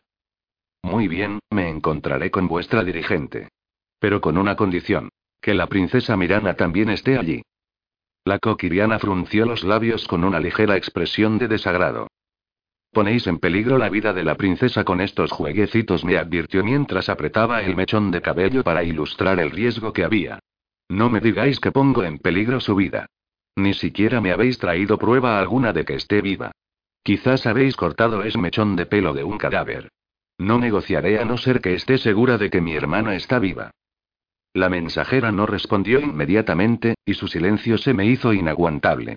Deseaba desesperadamente mirar a Canaan, pero me contuve, tanto porque no me quería mostrar indecisa como porque tenía miedo de que él no me devolviera una mirada de ánimo. Id al puente. Acudid al encuentro, reina titánica, dijo la coquiriana finalmente en un tono seco que no admitía réplica. Hablaré con la alta sacerdotisa y le informaré de vuestra petición. Me aseguraré de que os ofrezca esa garantía. La mujer frunció el ceño, hincó rápidamente la rodilla en el suelo en señal de despedida y salió de la sala. Cuando las puertas de la antecámara se hubieron cerrado empecé a temblar. Me había quedado sin energía. Steldor puso una mano encima del hombro para tranquilizarme, y yo me dejé caer en el trono. London se colocó a mi lado, me puso la mano en el brazo y me sonrió triunfalmente. Canan también se acercó. Me miraba con las cejas arqueadas y con una poco habitual expresión de sorpresa. Steldor se sentó y me observaba con una mirada peculiar. Lo habéis hecho muy bien, me dijo el capitán. Estoy impresionado. No lo he dudado nunca, añadió London con aprobación y evidente orgullo. Canan miró a los doce guardias reunidos en la sala del trono y decidió que necesitábamos encontrarnos en un lugar que ofreciera mayor intimidad. Tenemos mucho de qué hablar, dijo mientras hacía un gesto hacia la sala de estrategia que quedaba en el lado este. Canaan, London, Destari, Steldor, Casimir y yo bajamos del estrado y nos dirigimos hacia la sala de estrategia. Alias, que, al igual que London, había recibido permiso para retomar sus deberes, dio por sentado que iría con nosotros. Canan también le hizo una señal a Galen, y el joven sargento de armas obedeció. Cuando estuvimos dentro de la sala, nos sentamos. El capitán cerró la puerta para alejar el ruido de la charla de quienes todavía se encontraban en la sala de los reyes. Más tarde se acercó a la mesa y asumió la dirección de la reunión. Ahora que hemos acordado un encuentro, tenemos que prever qué nos van a exigir los coquirianos, y debemos decidir qué concesiones estamos dispuestos a hacer. También debemos resolver quién nos va a representar en la reunión. Tiene que ser Alera, anunció London antes de que nadie dijera nada. No, no será Alera, lo interrumpió Esteldor en un tono de voz que me hizo sentir incómoda. A London no le gustó esa interrupción, y continuó hablando como si el rey no hubiera dicho nada, negándose a recocer su soberanía y sin darle oportunidad de discutir nada. Es imprescindible que aceptemos las peticiones básicas de los coquirianos. La alta sacerdotisa no bromea. No hablará con nosotros si la reina no está presente. ¿De verdad crees que ella pondrá en peligro la negociación porque no cumplamos con una petición que, y nosotros lo sabemos, no proviene de ella? Era evidente que Esteldor pensaba que era Narian quien había formulado esa demanda, y yo sentí un extraño cosquilleo en el estómago al pensar que lo más seguro era que él asistiera a ese encuentro. London había dicho que yo tenía que ir, pero ahora yo quería ir. La confusión sobre lo que pensaba y sentía por ese joven era muy grande, y verlo sería una oportunidad de averiguar en quién se había convertido. El hecho de que hubiera pedido ver a la reina significaba que sabía que yo me había casado, y me di cuenta de que Narian debía de sentirse igual de confundido con respecto a mí. Había esperado que el comentario de Steldor provocara un momento de silencio, pero Canan no lo permitió. Es posible que la petición provenga de Narian, pero tanto si es así como si no, debemos hacer lo que sea mejor para la seguridad de Mirana. No podemos arriesgarnos a que la alta sacerdotisa cumpla la amenaza de no acudir, especialmente por una petición que es relativamente simple de conceder. Tienes razón, dijo Esteldor con la mandíbula apretada. Ahora hablaba como un rey y no como un esposo. Tendrá que venir con nosotros. Canaan, London y Destari se miraron, aunque Esteldor no se dio cuenta, y yo percibí que el ambiente había cambiado. Era como si esos hombres se prepararan para una tormenta. Solo será necesario que asista un miembro de la familia real. No hace falta poner en peligro tanto al rey como a la reina. Tras la afirmación de Canaan, pareció que toda la habitación contenía la respiración a la espera de que el fiero carácter de Esteldor explotara. Yo voy a ir, afirmó Esteldor mirando a Canaan casi con incredulidad. Padre. Insistió, al ver que éste se limitaba a mirarlo con una expresión que dejaba claro cuál era su opinión. No voy a ir, concluyó el rey. Steldor estaba sorprendido y contrariado, pero se sentó e intentó disimular hasta qué punto le molestaba esa conclusión. Como militar, deseaba estar presente en la reunión, pero de alguna manera sabía que lo que decía Canan tenía sentido. No sería prudente poner en peligro a ambos dirigentes titánica, y puesto que era evidente que yo debía estar allí, él no podía ir. El capitán continuó, ansioso por zanjar este tema. London hará el papel de negociador durante el encuentro, dijo Canaan, y yo supe que el segundo oficial ya había dado por sentado que sería así. Él puede interpretar a los coquirianos mejor que cualquiera de nosotros. Lo que todavía hay que considerar es que puede pedir el enemigo, y que estamos dispuestos a conceder. Nada, afirmó London inmediatamente. No podemos conceder nada. ¿Pero qué pasa con Mirana? Exclamé, aterrorizada ante la posibilidad de que los demás pudieran estar de acuerdo con él. Tenemos que hacer algo para ayudarla. London me miró con una compasión que me resultó incómoda. Luego se dirigió al capitán. Nada asegurará el retorno de Mirana. Los coquirianos son despiadados. Todos lo sabemos. Podríamos sacrificar el reino entero, pero ellos no sentirían ninguna obligación de mantener su parte del trato. El gran señor mataría a Mirana y se reiría de nuestra idiotez. Me quedé sin respiración, horrorizada, pero nadie contradijo el análisis de London. Si los coquirianos llevan a Mirana al encuentro, no habrá otra opción que intentar rescatarla, dijo de estar y finalmente. London asintió con la cabeza. Sí. Si la llevan al encuentro, necesitaremos un plan. Alias y yo nos encargaremos de todo. El capitán asintió con la cabeza, dando por terminada la reunión y por buena esa inquietante e insatisfactoria conclusión a la que se había llegado, por lo menos desde mi punto de vista. Ni siquiera la tan esperada negociación con los coquirianos parecía augurar que mi hermana regresara a casa. No asistí a las siguientes reuniones, pues, según me dijeron, estaban centradas en temas de estrategia. A pesar de que la esperanza de traer de vuelta a mi hermana había disminuido, la fe que tenía en los hombres que planeaban su rescate permanecía intacta. Me parecía que Canan y su segundo oficial no podían fallar nunca. Durante ese tiempo, Steldor se mostró de muy mal humor. Era como si me culpara del hecho de que mi asistencia a ese encuentro fuera esencial. Probablemente, según su punto de vista, eso se debía al enorme error que yo había cometido. Si no hubiera tenido ninguna relación con Narian, los coquirianos no habrían exigido ahora mi presencia. Su irritabilidad por el nombre de gatito, o por el hecho de que no lo tuviera, también continuó presente. Al final, decidí no hacerle caso aunque solamente fuera para no volverme loca. El día antes del encuentro con el enemigo, a primera hora de la tarde, London vino a la sala de la reina y me explicó cuál iba a ser mi papel. Cuando vayáis al puente estaréis bajo fuerte vigilancia. Avanzaréis con Canaan, con Destar y conmigo, además de con otros guardias cuidadosamente elegidos, pero no habrá que decir nada. La alta sacerdotisa simplemente deberá darse cuenta de que estáis allí. Luego Destar os escoltará de regreso a vuestro carruaje y Canaan y yo nos encargaremos del resto. Asentí con la cabeza automáticamente, pero luego añadí. Puedo montar a caballo. Había pensado en las agresivas y seguras mujeres de Coquiría, y me preocupaba que pensarían de una reina montada en un carruaje. London se pasó una mano por el pelo y me miró, reflexivo. He continuado con mis clases de montar, murmuré, avergonzada, pues esperaba alguna especie de reprimenda. Pero él se limitó a encogerse ligeramente de hombros. Si tenéis esa habilidad, debemos sacar provecho de ella aunque solo sea por cuestión de conveniencia. ¿Necesitáis un pantalón? No, tengo uno que irá bien. ¿Y es de vuestra talla? Supuse que acababa de recordar el enorme pantalón yo había tomado prestado de Steldor y que llevaba puesto cuando él me encontró en la propiedad de Coranis. Más o menos confesé, sonrojada. Me lo ha prestado la hermana de Bailik, Chaselle. Bueno, pues necesitaréis uno que sea más adecuado para la ocasión, dijo, arqueando una ceja, dado que había comprendido quién me había llevado a cabalgar. Mandaré a una costurera para que os tome las medidas, sospecho que nunca os han hecho un pantalón.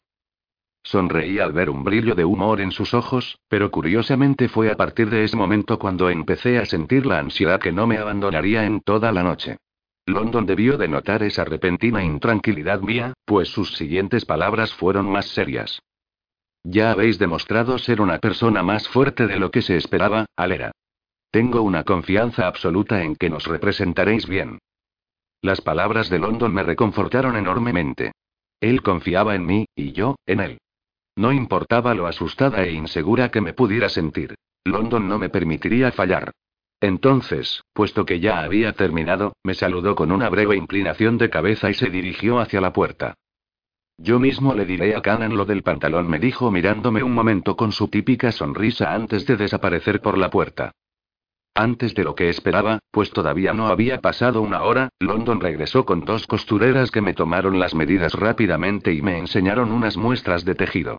Puesto que no tenía ninguna opinión formada acerca del tipo de tela que debían utilizar, les dejé la decisión a ellas. Me di cuenta de que esa tarea les resultaba poco ortodoxa, pero por otro lado, les presentaba un desafío interesante. Cuando hubieron terminado conmigo, recogieron todas sus cosas y se marcharon, prometiéndome que tendría el pantalón por la mañana. London había esperado todo el rato, mirando educadamente por la ventana, mientras las mujeres trabajaban conmigo. Hoy he visto a Temerson, me dijo en tono despreocupado mientras se daba la vuelta. Pero yo supe que ese comentario no había sido casual. ¿Cómo está? Pregunté. Sentí una repentina culpa por mi egoísmo, pues no había dedicado ni un segundo a pensar en ese joven que había cortejado, o que todavía cortejaba, a mi hermana. No está peor que cualquiera, pero tampoco está mejor. Se siente terriblemente preocupado, pero puesto que no se encuentra en palacio, tiene menos información sobre la situación. Lo he puesto al corriente, y se ha mostrado muy agradecido. Gracias. Debo marcharme, pues. Intentad dormir. Mañana será un día difícil. Cuando London se hubo marchado, me reuní con mis padres en el comedor, pero tenía el estómago revuelto y solamente pude tomar unos bocados. Steldor no se hallaba presente, pero yo estaba demasiado absorta para preguntarme dónde debía estar o qué podía estar haciendo. Cuando por fin me retiré a mis aposentos, vi que Casimir estaba apostado ante la puerta, lo cual era señal de que el rey se encontraba adentro. Entré en la sala con cierto temor ante mi impredecible esposo y deseando no tener una pelea con él precisamente esa noche. Steldor, pensativo, estaba sentado en uno de los sillones de piel delante de la chimenea. Tenía una jarra de cerveza en la mano, y parecía que deseaba estar solo. Decidí que lo mejor sería no molestarle, así que atravesé la habitación con intención de retirarme y de dejarlo en paz, pero él me llamó. Mañana será peligroso, dijo, sin apartar la vista de las ascuas de la chimenea. No era solo por Narian por lo que yo quería ir en tu lugar. Lo sé, contesté. Tendré cuidado. Steldor se volvió hacia mí y esperé, creyendo que quería decirme algo más, pero fuera lo que fuera lo que tuviera intención de decirme, no lo hizo. Buenas noches, pues murmuró finalmente dirigiendo la vista al fuego otra vez. Buenas noches, repuse. Entré en el dormitorio rezando porque a esa noche la siguiera un buen día. 14. Afrontar el riesgo. A pesar de que pasé una noche intranquila, al día siguiente no me sentía cansada. Me levanté en cuanto el sol empezaba a salir y di unas vueltas por la habitación mientras oía a Esteldor que se preparaba para marcharse. Sabía que tenía mucho tiempo por delante. Sadine llegó al cabo de una hora con el desayuno, me ayudó a ponerme una blusa y una falda sencillas y me hizo una larga trenza en el cabello. La blusa que elegí era sencilla pero elegante, y pensaba llevarla con una capa de color azul y dorado que tenía el emblema de la familia real. Despedí a mi doncella personal y salí a la sala para tomar el desayuno y esperar a que una sirvienta me trajera el pantalón. Al cabo de una hora, me entregaron la prenda y sustituí la falda por ella.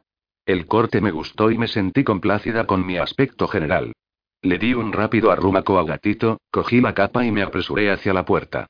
En cuanto cogí el pomo, me di cuenta de que me había olvidado una cosa, así que volví a entrar al dormitorio, me arrodillé ante el baúl que había ante la pared y levanté despacio la pesada tapa. La corona de la reina descansaba sobre un elegante cojín, y la cogí con cuidado. Luego fui hasta el espejo y me la coloqué en la cabeza por primera vez desde la ceremonia de coronación. Cuando estuve satisfecha, pues tenía el aspecto que debía de tener una reina, salí al pasillo donde encontré a Destari, que me estaba esperando. Cuando mi guardaespaldas y yo llegamos a la escalera principal, vi que en el vestíbulo había más de 30 hombres. Algunos llevaban el uniforme de los guardias de élite, y otros, el de los guardias de palacio. Steldor estaba de pie cerca de la pared este. Tenía los brazos cruzados. El gesto, tenso. Galen se encontraba a su lado. Mientras bajaba las escaleras, Cannan salió de la antecámara seguido por London. Para mi sorpresa vi que mi padre salía detrás de ellos. Tenía el ceño fruncido y no dejaba de hacer gestos con las manos en una clara actitud de desagrado. Al verme, meneó la cabeza, disgustado por la ropa que llevaba, pero no me dejé acobardar. No estaba dispuesta a que su juicio me descorazonara. Canan me saludó con una leve inclinación de cabeza. London se adelantó para hablar conmigo. Mi padre observó con el ceño fruncido más profundamente y luego se alejó siguiendo al capitán, que se había acercado a Alias y a unos hombres para hablar con ellos. Llegáis justo a tiempo, dijo London mientras le hacía una señal con la cabeza a Destari. Saldremos en breve. Sonrió y añadió. Estaba a punto de mandar una sirvienta para que os despertara. A pesar de que yo ya había deducido el motivo de que hubiera tantos guardias en el vestíbulo, quise asegurarme y le pregunté, ¿Vienen todos con nosotros? Y también unas tropas de caballería. Si la negociación sale mal, no quiero que nos superen en número. Por primera vez me di cuenta del verdadero peligro al que me iba a exponer, y sentí un escalofrío por todo el cuerpo. Aunque estaba asustada, también me sentía emocionada por el hecho de estar presente en un asunto político y militar, pues esas eran cosas que normalmente se reservaban a los hombres. Canaan se acercó e, inmediatamente, Star y se puso a su lado. Alias había hecho firmes a los hombres y ahora los conducía afuera, hacia el largo camino que cruzaba el patio. Estamos preparados para partir, Alteza me informó el capitán. Comprendí que ese día las formalidades se cumplirían de forma estricta. Canan y sus segundos oficiales me escoltaron para cruzar la doble puerta, formando un triángulo a ambos lados y por detrás de mí. Cuando pasamos por delante de Esteldor y Galen, Canaan le dio una palmada a su hijo en el hombro. Esteldor no reaccionó al gesto de su padre, sino que mantuvo la vista clavada en mí. Yo estaba a punto de pasar al lado de la puerta cuando me llamó. Alera, espera. Se acercó y me quitó la corona de la cabeza. Esta vez no me dijo, mirándome a los ojos. No hace falta que seas un objeto todavía más visible. Yo te la guardaré hasta que vuelvas. Asentí con la cabeza, agradecida, y continué hacia adelante con mis escoltas. El aire de la mañana inesperadamente frío, me entró en los pulmones. Cuando llegamos a las puertas del patio, casi me quemaba. Allí nos esperaban 50 soldados de caballería en filas bien ordenadas. Alias y sus tropas estaban de pie al lado de sus monturas. Los mozos de cuadra, que sujetaban a los caballos de las riendas, se acercaron a mí y a los tres militares superiores que iban a permanecer a mi lado durante todo el día. Uno de los caballos había sido especialmente preparado para mí, con una elegante silla propia de una reina colocada encima de una manta que lucía los colores de Itánica, el azul real y el dorado. El caballo era más grande de los que yo había montado hasta entonces, pero permanecía tranquilo al lado del mozo de cuadra. Tuve que saltar más de lo habitual para subir a la silla, pues sentía muchas miradas clavadas en mí y no quería parecer torpe. Cuando todo el mundo hubo montado en los caballos, iniciamos la procesión a través de la ciudad. Éramos el centro de muchos ciudadanos, que se habían reunido a ambos lados de la avenida para despedirnos. Yo cabalgaba delante, detrás de Canaan y London, mientras que Destar y otros guardias de élite de alto rango protegían mi espalda. Cruzamos las puertas de la ciudad en un silencio lúgubre y aumentamos un poco el paso. Volví a notar que muchos hombres me observaban, como si esperaran que me cayera del caballo. Sujete las riendas con fuerza, decidida a no desfallecer, pero tenía la sensación de que el mero hecho de que lo esperaran provocaría que sucediera. Poco después de salir de la ciudad, Alias y las tropas que estaban bajo sus órdenes se separaron de nosotros y se dirigieron hacia el este. Sin duda, iban a desempeñar algún papel en el intento de rescate de Mirana, si es que llegaban al encuentro. Durante casi dos horas cabalgamos en dirección sur, hacia el río, a un paso constante. Yo me arrebujaba en la capa para protegerme del frío. Cuando por fin el puente apareció ante nuestra vista, el corazón se me aceleró. Los coquirianos observaban desde la orilla opuesta, a unos 100 metros del río. Nos detuvimos. El ruido de las hojas de los árboles me hizo sentir más profundamente la aprensión, como si ese sonido anunciara el peligro que nos acechaba. Intenté, sin éxito, distinguir la figura de mi hermana entre las tropas enemigas, un poco menos numerosas que las nuestras. Ambos contrincantes observaban a su adversario desde uno y otro lado del ancho río Récora. Mientras, London se apresuró a situar a los arqueros a lo largo de nuestra orilla. Luego, el capitán nos hizo una señal para que avanzáramos y entráramos despacio en el estrecho puente. Al llegar ante los coquirianos, que formaban un sólido muro de uniformes negros, nos detuvimos, y las tropas que nos seguían nos imitaron. Un hombre y una mujer se encontraban al frente de la hilera enemiga, se adelantaron con diez guardaespaldas. Reconocí a la alta sacerdotisa de inmediato, por su cabello rojizo, pero el hombre no me resultó familiar en aquel momento, y lo primero que pensé con pavor fue que el gran señor había venido con su hermana. Pero cuando el grupo se hubo acercado más, su rostro se hizo más nítido y el corazón me dio un vuelco. Narian estaba allí, después de todo. Los coquirianos desmontaron a medio camino de sus tropas y de las nuestras. Luego, uno de los guardias de la alta sacerdotisa se acercó a saludarnos. Nos hemos adelantado desarmados para hablar pacíficamente con la reina titánica. Tened el honor de hacer lo mismo. Aunque ya no podía prestar atención a mis acompañantes, sí percibía el destello de la luz del sol sobre las hojas de sus espadas. Desmontamos, y doce guardias hicieron lo mismo para acompañarnos al encuentro de enemigo. Sin pronunciar una palabra, todos los hombres de nuestro grupo dieron sus armas a los hombres que quedaban detrás. Mire a London, pues me di cuenta de que no se había quitado la daga que siempre llevaba escondida en la bota. Su desconfianza respecto a nuestro enemigo me fascinó y me sentí agradecida por ello. Luego caminamos hacia adelante hasta que estuvimos a unos metros de los coquirianos. Los negociadores enemigos, que eran cuatro entre los que se encontraban la alta sacerdotisa y Narian, se separaron de su grupo y dieron unos pasos hacia nosotros. Sus capas negras y ribeteadas de rojo, ondulaban al viento. Canaan, London, Destar y yo avanzamos. Al acercarme a ese hombre cuyo tupido cabello yo había acariciado y a quien había besado más veces de las que recordaba, me sorprendió ver hasta qué punto había cambiado en solo seis meses. Había crecido y se había hecho significativamente más corpulento. Ya no era un chico, y su complexión era comparable a la de mi esposo. Me pregunté qué clase de entrenamiento debía de haber realizado durante ese medio año para haberse transformado hasta ese punto. A pesar de todo, sus ojos azules y penetrantes eran los mismos. Busqué compasión en ellos, pero el amor que me había acostumbrado a percibir en su mirada se encontraba ausente. Solo pude ver una fría reserva que me recordaba nuestros primeros encuentros. La presencia de Narian, aunque ya la esperaba, me afectó profundamente y no podía apartar los ojos de él. Me preguntaba si mi rostro delataba las emociones que sentía, la necesidad casi irreprimible de correr hacia él mezclada con la amargura que me provocaba saber que, tal como London había dicho, él era el enemigo, lo cual se hacía evidente por el hecho de que se encontraba frente a mí, codo con codo con la gente que había secuestrado a mi hermana. En ese momento, al ver a Narian entre los coquirianos, me pareció posible la terrible conclusión de Canan según la cual había sido él quien había revelado la existencia del túnel. Una confusión devastadora me invadió. Podría amar a Narian si el sentido común me decía que debía odiarlo, si incluso en ese momento deseaba encontrar su inocencia de todo eso. Me obligué a conducir los pensamientos hacia otro asunto más importante. Mi hermana. ¿Habéis traído a la princesa Mirana? Preguntó London con frialdad en cuando nos detuvimos a seis metros de los coquirianos.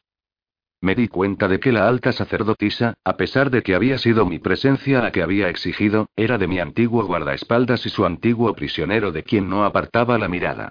Nantilam hizo un gesto con la mano y uno de sus guardias se colocó a su lado. No soy una ingenua, declaró Nantilam sin apartar sus ojos acusadores de London. Si queréis recuperar a vuestra princesa, ella se encuentra en Coquiría. Pero os he traído pruebas de que se encuentra bien. El peso de la desesperanza volvió a caer sobre mí, pues supe que ese día no sería el del rescate. Me esforcé por mantener la compostura. La única cosa que me impedía desfallecer era la presencia de la alta sacerdotisa, a pesar de que la fuerza de la mirada de Narian me derrotaba. ¿Qué pruebas? preguntó London.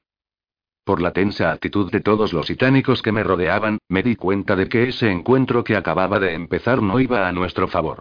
Mi teniente trae una carta de la princesa Mirana para vuestra reina. A la princesa se le pidió que le hiciera saber a su hermana cómo estaba. Os aseguro que está escrita de su puño y letra, y contiene detalles que demuestran que fue escrita ayer. La teniente de Nantilam dio unos pasos hacia nosotros con un pergamino en la mano. Se hizo un silencio durante el cual London miraba con desconfianza a la alta sacerdotisa, que esperaba a que un se adelantara también. Admiro vuestra precaución, dijo Nantilam finalmente, al ver que ninguno de nosotros movía. La de todos.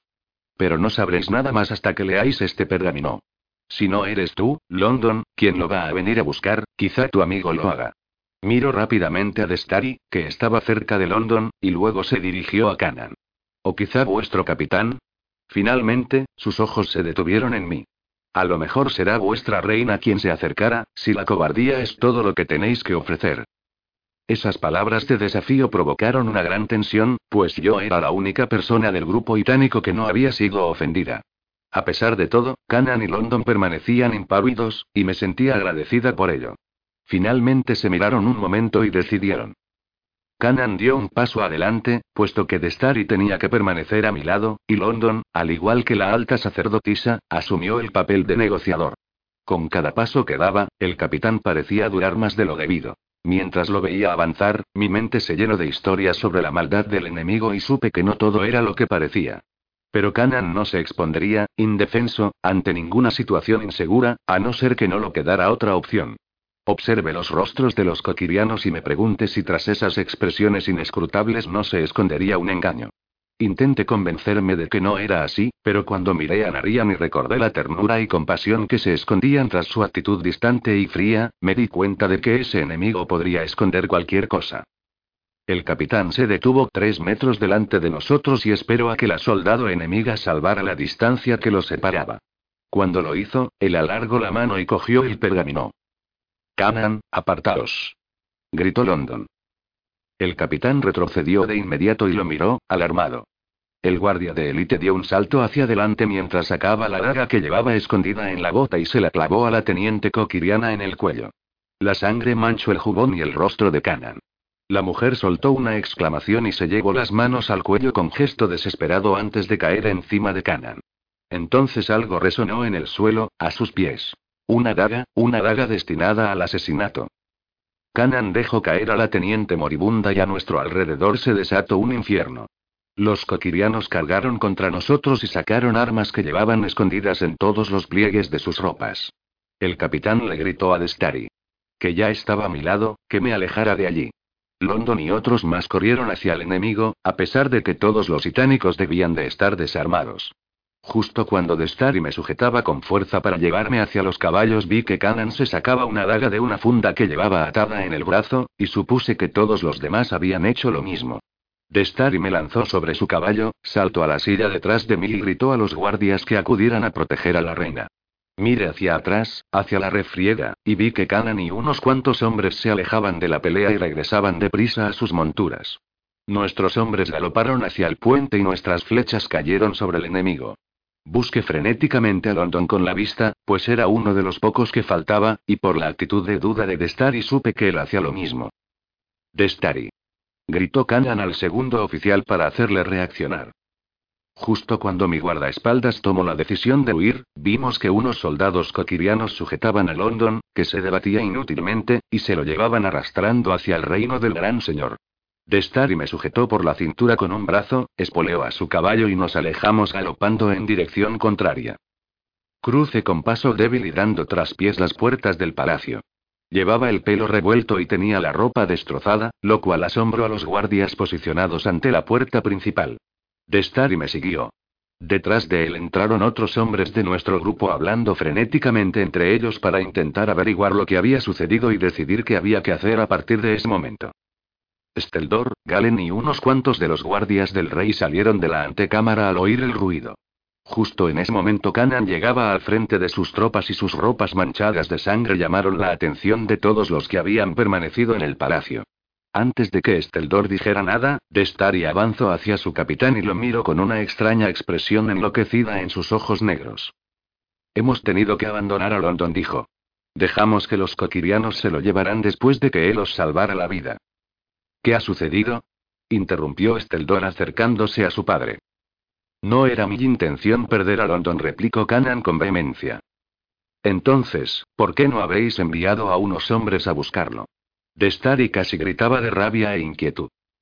Steldor frunció el ceño, intentando desesperadamente deducir qué había sucedido durante la negociación, aunque era evidente que algo había salido terriblemente mal. ¿Va alguien a decirme que Los coquirianos intentaron asesinar al capitán, informó de y con brusquedad, y empezó a caminar arriba y debajo de una forma que no era propia de él. Me he llevado el pergamino, dijo Canan directo y sin hacer caso de la palidez de Esteldor, mientras obligaba a detenerse a Destari. Abrirlo lo apremió Destari. Canan lo miró con enojo. A pesar de que Esteldor estaba visiblemente confuso, no le dijo nada a su padre mientras éste desataba la tira de cuero que rodeaba el pergamino y lo desenrollaba. Sin decir ni una palabra, el capitán arrugó el pergamino. ¿Qué? Preguntó Esteldor, aunque Destar y ya sonreía adustamente, pues había comprendido. En blanco se limitó a decir Canan. En ese momento, todos los que habían estado escuchando se pusieron a hablar en voz alta, a discutir. La ilustración se hacía evidente en cada palabra que se decía. La temperatura del recibidor pareció aumentar considerablemente, y quitarme la capa no sirvió de nada. Además, deseaba disfrutar de un poco de silencio para poder pensar en lo que había sucedido. El encuentro para la negociación no había sido más que una estratagema para atentar contra la vida de Canaan y posiblemente, para volver a capturar a London, los dos hombres más importantes de nuestras defensas. Quizás el mismo rapto formara parte de ese plan. Era muy posible que hubieran asesinado a mi hermana el mismo día en que se la llevaron, ya que el plan de los coquirianos solamente había servido de cebo. Repentinamente, el calor, el ruido y el olor a sudor y a sangre fueron superiores a mis fuerzas. Me alejé de ese caos y subí corriendo la escalera principal sin que nadie se diera cuenta. Intentaba contener las lágrimas, pues no quería derrumbarme y sucumbir al llanto antes de haber llegado a la seguridad de mi santuario. En cuanto abrí la puerta de mis habitaciones entré en la sala, caí de rodillas sobre la alfombra de lana que cubría el suelo y empecé a llorar. Había creído que ese encuentro significaría el retorno de mi hermana, había creído que la vería que la podría abrazar, sentir su calor, y su vitalidad. Pero, en lugar de eso, lo más probable era que ella nos hubiera abandonado para siempre, y yo temblaba solo de pensarlo. Mientras me debatía para contener las emociones, oí la puerta que se cerraba y supe que Yao estaba sola. Pensé que Destari, o quizá Esteldor, habían venido a comprobar que me encontraba bien, inspiré profundamente temblando todavía, me puse en pie despacio y me di la vuelta. En cuanto vi el rostro que se encontraba delante de mí me quedé helada, pues aunque hacía mucho que deseaba volver a estar con él, no podía evitar tenerle miedo. Alera dijo, dando un paso hacia mí. Aunque durante la negociación había llevado el uniforme negro, ahora vestía la túnica azul real de los guardias de palacio, y me pregunté a quién se la habría quitado y en qué condiciones habría quedado ese hombre. Me aparté un poco inconscientemente, pues sabía que si él continuaba acercándose a mí yo no sería capaz de escapar, no sería capaz de gritar, dado que respirar ya se me hacía difícil. Puedes escucharme o puedes llamar a tus guardias, dijo con calma, completamente consciente del riesgo que corría al estar en palacio. Es tu decisión. Narian susurre, incrédula y asombrada. ¿Qué estás haciendo aquí? No tengo mucho tiempo, pues pronto vendrá alguien a ver cómo estás. Pero tenemos que hablar. ¿Ahora? Pregunté, esforzándome por concentrarme mientras intentaba borrar las huellas que el llanto me había dejado él en la cara. No, mañana por la noche, en la propiedad de Coranis. Y ven sola. Lo miré, insegura de quién era él realidad y terriblemente consciente que él estaba de parte del enemigo. Confía en mí una vez más, igual que yo confío en ti. Me miró a los ojos, y solo pude darle una respuesta. Iré prometí casi sin aliento y sin saber cómo podría cumplirlo. Solamente sabía que debía hacerlo.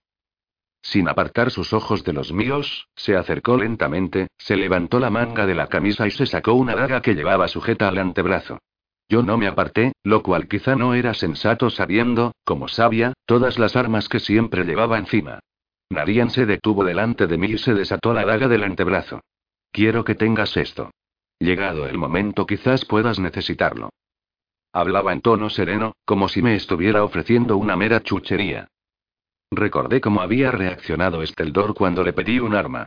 Narian sabía mejor que nadie el peligro que acechaba Itánica, el peligro que yo y mis paisanos podríamos correr, puesto que era el ejecutor de los planes del gran señor. Narian me copió el brazo izquierdo con suavidad, y yo sentí un inesperado deseo de tocarlo, de estar entre sus brazos, de fingir que nada había cambiado entre nosotros. A pesar de todo, no me moví. Él levantó la manga de mi blusa y me sujetó la daga en el brazo. Luego, volvió a colocar la manga en su sitio y me miró a los ojos otra vez. Lleva esto en todo momento, me dijo. Levantó la mano para acariciarme el cabello y yo, sin pensarlo, me adelanté y apoyé la cabeza sobre su pecho. Mirana dije casi atragantándome mientras él me rodeaba con los brazos. Está viva. Una gran sensación de alivio me invadió. Era la primera vez que sentía cierta tranquilidad desde que esa pesadilla había comenzado. Al cabo de un momento, Narian me copió de ambos brazos y me apartó un poco. De repente, sentí una culpa y vergüenza terribles. Ahora estoy casada, dije, a pesar de que era evidente de que él ya lo sabía. Mañana, después del anochecer, repitió él, como si yo no hubiera dicho nada. Sola. Sí, allí estaré, dije, sin querer pensar en el peligro al que me iba a exponer. Aunque fuera una insensata, tenía una fe absoluta en él. Antes de soltarme, Narian se inclinó un poco y me besó suavemente en los labios. Luego se dio la vuelta y caminó hacia la puerta. Al llegar, me miró, incapaz de contener sus emociones. Di un paso hacia adelante con un irracional deseo de hacer algo para que se quedara conmigo, pero él rápidamente abrió un poco la puerta, atisbo hacia el pasillo por si había alguien a la vista y desapareció. No había pensado en cómo podía haber entrado en palacio, y no me preocupaba cómo sería capaz de escapar. Sabía que Narian tenía la habilidad de entrar y salir cuando quisiera, pues ya lo había hecho varias veces durante los meses de invierno, cuando trepaba hasta mi balcón para llevarme fuera de palacio. Me quedé con la vista clavada en el lugar por donde Narian había desaparecido. Me dolía todo el cuerpo y volví a sentir la tristeza de encontrarme sin el hombre a quien amaba. A pesar de que sentía cierto alivio al saber que pronto tendría noticias de cómo se encontraba mi hermana, y quizá también del estado de London, la tensión que había pasado durante todo el día hizo que me retirara inmediatamente a mi dormitorio. Me desvestí sin esperar a mi doncella, corrí las cortinas para ocultar la última luz del día y me metí bajo las sábanas. Al cabo de unos minutos oí que Esteldor entraba en la sala. Si lo hubiera hecho un poco antes, se hubiera encontrado con Narian, cara a cara. Al pensar en lo que podría haber sucedido, se me aceleró el corazón. Oí que Esteldor se acercaba a mi habitación, y cerré los ojos fingiendo estar dormida, aunque tenía todo el cuerpo en tensión. Él dio unos suaves golpecitos en la puerta, la abrió y noté su mirada sobre mí. Alera llamó en voz baja. Permanecí inmóvil, esperando desesperadamente que no hiciera nada más para intentar despertarme. Estaba segura de que si lo hacía, notaría en mis ojos que lo había vuelto a traicionar. Al cabo de un momento, Steldor salió de la habitación. Aparentemente tranquilo al ver que me encontraba bien. Pero solo yo sabía lo lejos que estaba de sentirme bien.